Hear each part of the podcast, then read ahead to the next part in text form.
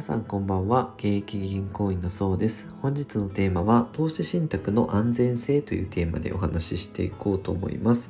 え皆さんの中であの積立 NISA だったり資産運用投資信託でスタートしている方も多いと思うんですが、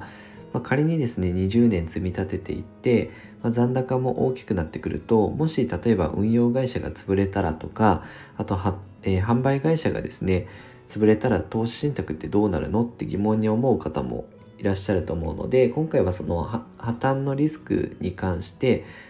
説明していこうと思います。えっと、結論から言うとですね投資信託の仕組み上、まあ、仮に投資信託に携わっている、まあ、金融機関が破綻したとしても投資家さんが預けたお金というのは、まあ、制度的には守られるようになってるんですね。はい、でそれぞれ役割が、えー、投資信託の場合販売会社と運用会社信託銀行っていうのが、えー、それぞれ出てくるんですけど販売会社っていうのは、えー、投資信託を紹介してくれるところですね。例えば楽天証券とかで買うんであれば販売会社は楽天証券になりますし、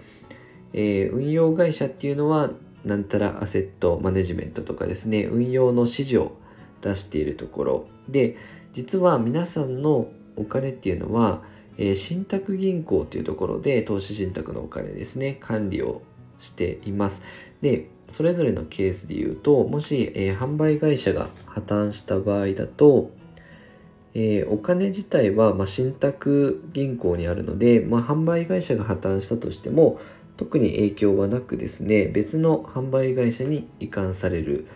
だけですね。で、移管先の販売会社で引き続き、あの、今、積み立てていた投資信託とかの運用は継続することは可能ですよと。で、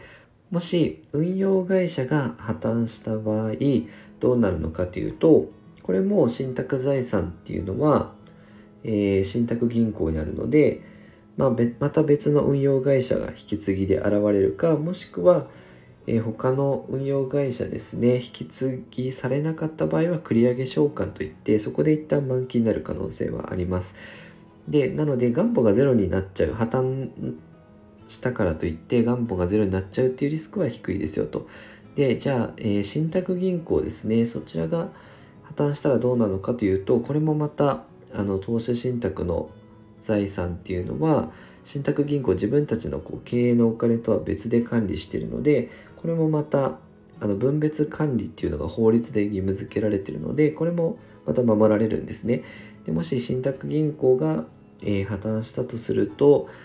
えー、可能性としては破綻時の基準価格で解約になるかもしくは他の信託銀行にこう移管という形で、まあ、継続になるケースですね。が主に考えられるかなと。で投資信託、えー、って意外とあのこういう破綻のリスクっていうのは、まあ、守られているというか預金だと1000万以上預けていると銀行って保証してくれないんですけど投資信託に関してはこういうふうに、えー、販売会社運用会社信託銀行が絡んでるので、